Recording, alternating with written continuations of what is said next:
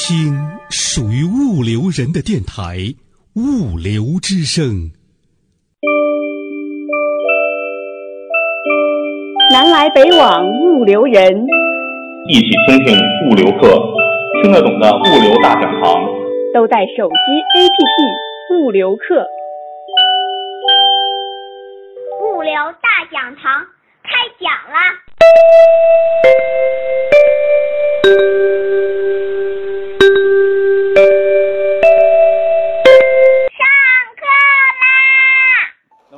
第一轮的问题，大家看看，每个人的观点之间是有差异的，每个人都有每个人很深的理解，所以呢，我们紧接着下一个问题，我在说完之后之之之之后呢，给他们三十秒的思思考，我也插再插播三十秒。下一个问题是这样的，就是说现在我们能看到啊，这个行业变化的非常剧烈，不管是快递、物流、电商、运输、仓储等等等等，现在发展的非常火热，甚至跟股市差不多。而且呢，股市还前几天暴跌，我们这行业的火热没有暴跌，现在仍然火热。那么，比如说举个例子，大家都想象不到，在今年这么多个月，以我们最民营的快递为例，现在中通快递日均已经上了每天一千万票，日均啊上到一千万票，可不是去年想象的六百万票、七百万票，就是它仍然火热的，就不用说电商了。所以说，现在资本啊、投资啊又追捧，但是企业还都面临着招人难、人难招、人难留，然后呢，现场的找工作还难，就人难招、人难留，找工作还难，两方面的尴尬。对于这样一个落差，你怎么看？企业怎么做？有什么建议？简短实说，就你怎么看？怎么做？有何建议？略一思考，然后我插播三十秒的广告。因为什么呢？今天这个东西，你看有我们来老师德高望重的学校的老师，又有蔡教授坐呢，那是我的老师。零六年我就在下面听蔡教授的课，然后呢，有这么多来自于实践，这么多行业的，我说是因为我说那好，我在八八年到九四年当了五年大学老师，曾经当过，如果有所得罪，敬请谅解，曾经同行。那么我现在又在这行业里里面，那么往上上庙堂去讲课，往下下江湖去企业去看，也看到了很多确实是我们在校园中，在课堂上无法看到的东西，所以也会有些这样对人才这样的一个剪刀差、一个双重落差的一个难的理解。大家不敢想象，我去亚马逊、去京东、去很多电商，第一个见到的是人家在面试、在招聘，让我稍等，所以感觉非常感触非常深。那么，请您还是您先。张老师讲的那个这个问题提得非常精彩。呃，其实，在公司选人啊，首先我们面临首先面临是人才的缺口，但同时呢，我们找不到人。其实这个是一个匹配度，我永远都存在这个匹配度的问题。啊，我用我们在刚才我谈到我们有一个一个叫管理培训生项目，这个项目差不多从零七差不多零七年开始。呃，我们前面的大概四到五年呢。我们当时立的目标是最开始的第一届、第二届，我们只在北大、清华、复旦、交大，我们说只招这四所的，当然还有海外的一些一些高校的。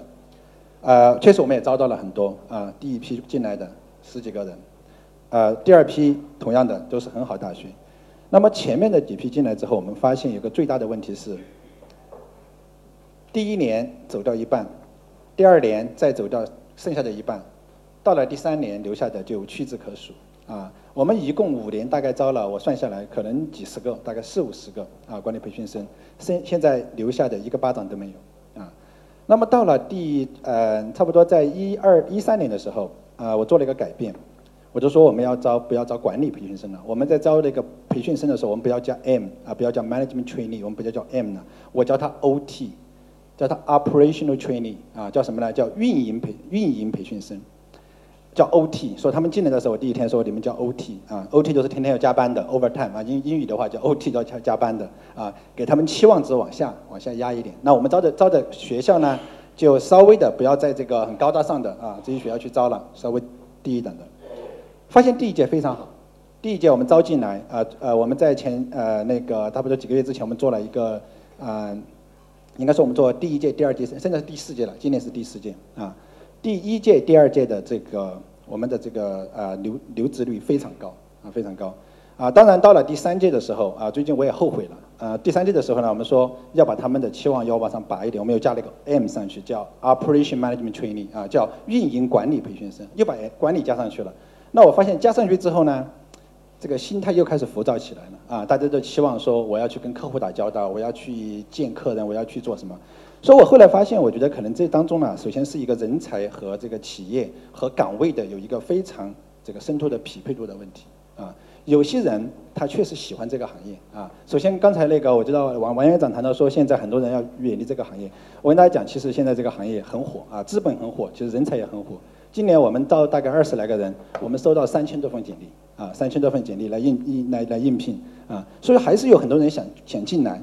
当然也有人想离开啊，看透了人想离开可能是啊，但是没看透的人还想进来，所以说这个匹配啊还永远都在啊。我觉得，但是这个很重要，就是既然大家你认可这个行业啊，首先我自己来看这个行业，这个行业非常大啊，中国的这个物流行业非常大，而且非常的发展不均衡，有太多的空间去做整合，去做这个提升啊，所以说还有很多的空间去走，说人才永远都会有这个在物流行业永远都会有空间去走。但是我们要找到适合的、适配的人才啊，不容易。所以我想，这个是在将来找人当中，我觉得就是永远要找到说跟你能够走到一路的人啊，这个很关键，好吧？谢谢耿总。我们下面请郭总，还是这个问题啊，简短回答，就是说人难招、人难留和找工作难，你怎么看？怎么做？有什么建议？呃，我刚才非常认同耿总的说法，在这个上面呢，我们也跟耿总一样。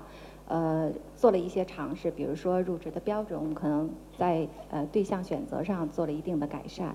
那另外一方面呢，我觉得呃我们也在做另外的一种尝试，因为在物流行业里边，很底层的员工，可能我们说技能类的员工，即便是他有一些呃学历，或者是说，但总的来讲，这部分人的这个技能或者是他的这些呃劳动效率的提升，还是有一定的空间的。那在企业里边，我觉得首先做快速响应的，就是像张总一样要去抓培训。那么以现有的人，就是我们觉得还是要看绝对量，说我们要看相对，就是相对量就是人在那儿。但是原来这一个人，如果通过培训让他干一个半人的工作，那么实际上我已经解决了一定的招聘的问题。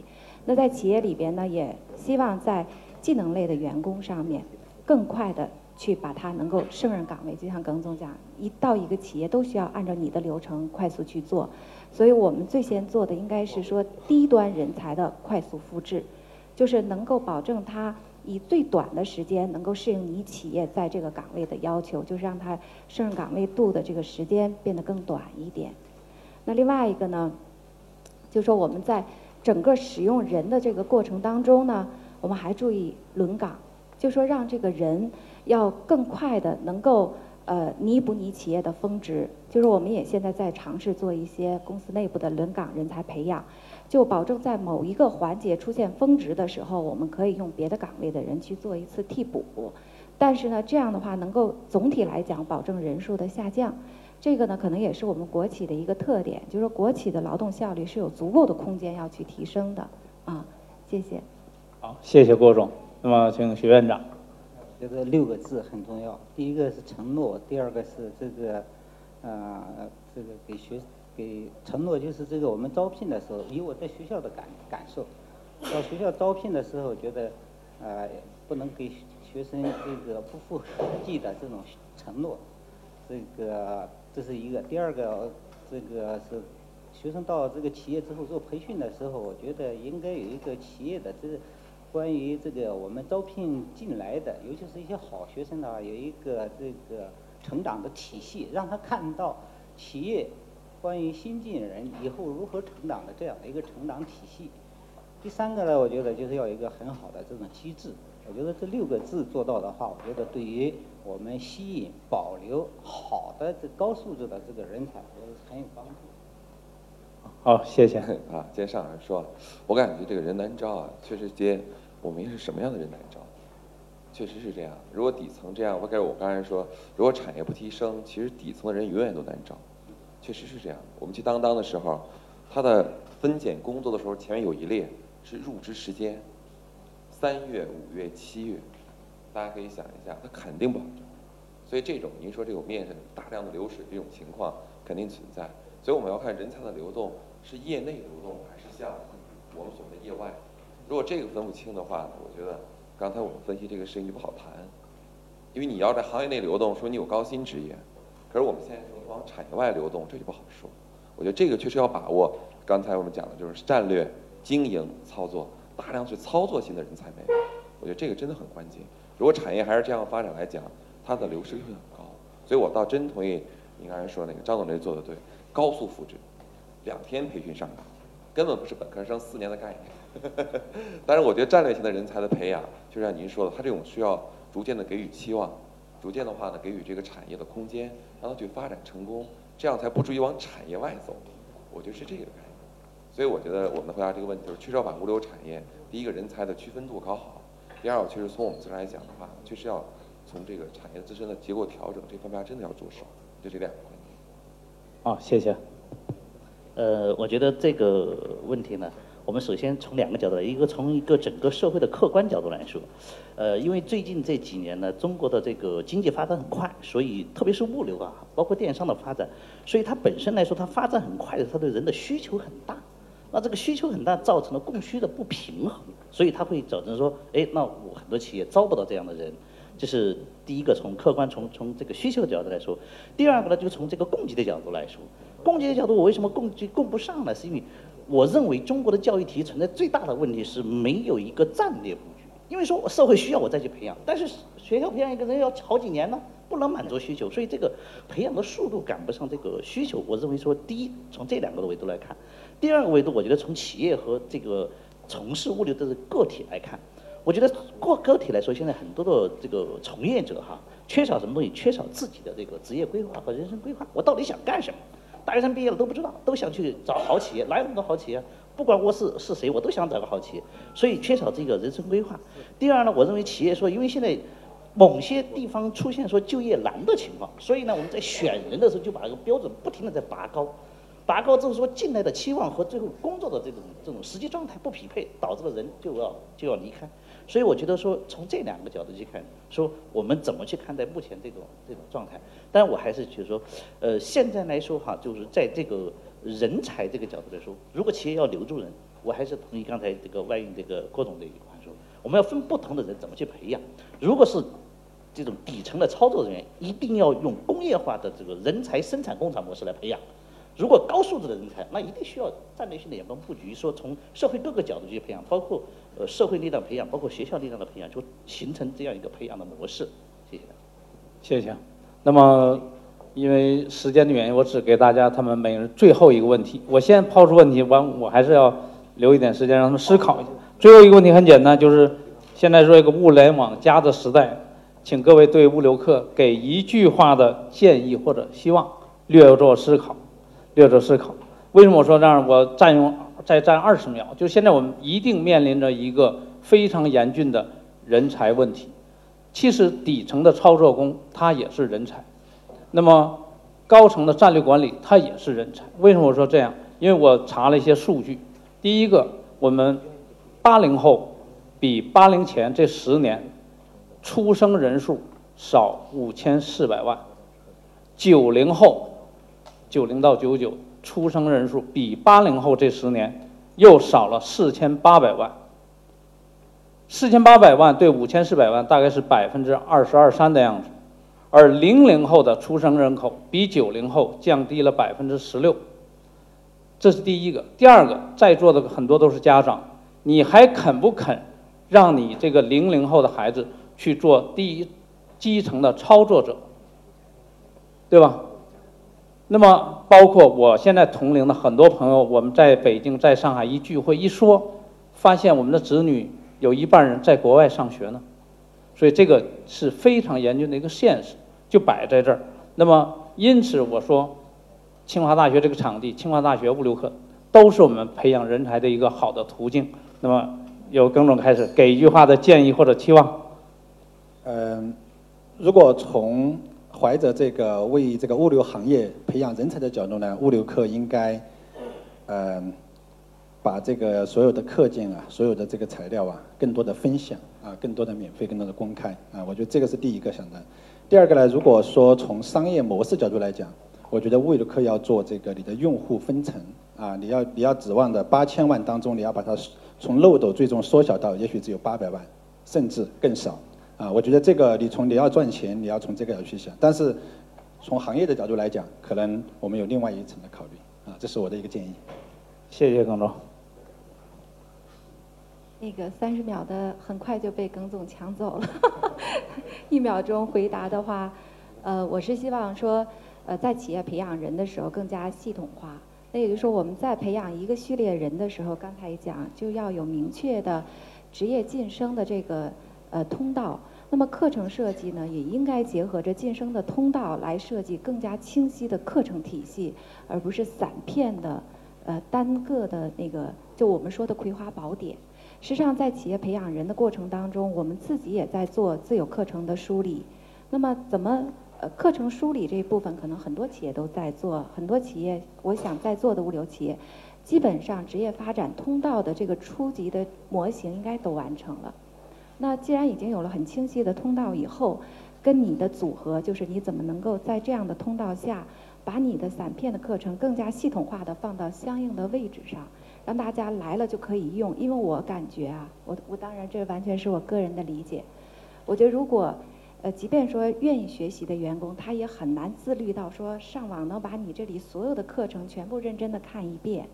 那么更希望的是说，先集他所需，他先看到他自己岗位上所需要的课程，那这个需要你们来整理，也需要对接的是企业客户，不然的话，个人客户很难去帮你们去做这样的一个一个互互动啊。好，谢谢。我觉得应该是这个以。好的分成机制，吸引这个最有潜力的、有能力的服务产品设计师。谢谢。说的可能就是基于我们这个观点，第一个就是关键是改变这种我们人的这种学习习惯，从线上到线下，真的能够体现这种碎片化的如何能从点到线到面，我觉得这是第一个。第二个的话，就是结合企业的特色，我觉得是。通用加专用加特色，能够形成自己的东西。关键一点还要把握住什么呢？就是产业区域和岗位的差异化。我把这些关键词呢体现出来了，这样呢才能有这种关注度。再有一项的话呢，就是呃特别小心点 O2O O，。当然你也做了产业布局，有收购了学校，收购了实训基地，这个 O2O O 的模式，就是要我觉得这种创新真的要把握好。啊，我这个每个话题我都是最后，就发现这个难度特大，是吧？所以我就说点跟大家不一样的东西。因为您是董事长，我就跟大家说点不一样的。我觉得呢，首先，呃，我很欣赏物流课这个商业模式，我我认为它是很好的。但是我觉得这一块呢，呃，我想跟以张总为首的这个物流课的团队提一点东西，就是什么？第一，物流课是在做教育，而不是在做自媒体，所以呢，你一定要注意。教育传播的是知识，而不是传播的信息。谢谢。好，谢谢，大家向他们表示感谢吧。那么，哎，不不不，先留步，先留步，别着急，别着急，谢谢，谢谢。那么，我现在作为主持人，还有最后一项职责，我就代表刚才他们五位嘉宾的精彩分享和前面一轮的五位嘉宾十个人，算我共十一个人。我刚才借刚才这个空，那么我也得做个总结。呃，也给我们物流课，也代表我们十位嘉宾，我就编了不顺当的一个顺口溜啊，送给物流课，送给今天活动，叫“物竞天择，大浪淘沙始见金，流连忘返，江湖庙堂自由行，客来客往，突破时空，互联网，聚合共赢，创新实践起新城。”那么每一句的第一个字就是物流课聚，大家到物流课去见，谢谢大家，好吧，谢谢。我把话筒交给我们全场的主持人李彤。倾听物流人自己的网络电台物流之声，您可以下载手机 APP 喜马拉雅或荔枝 FM，搜索电台物流之声，下载您喜欢的专辑，想听就听。还可以语音回复微信公众号“物流文化”，或将自己的声音文件或文字稿件发送至电子邮箱 cctv 五六 com at 幺二六点 com。审验通过的投稿就可以在物流之声发布了。物流之声，感谢您的收听，再见。感谢您的收。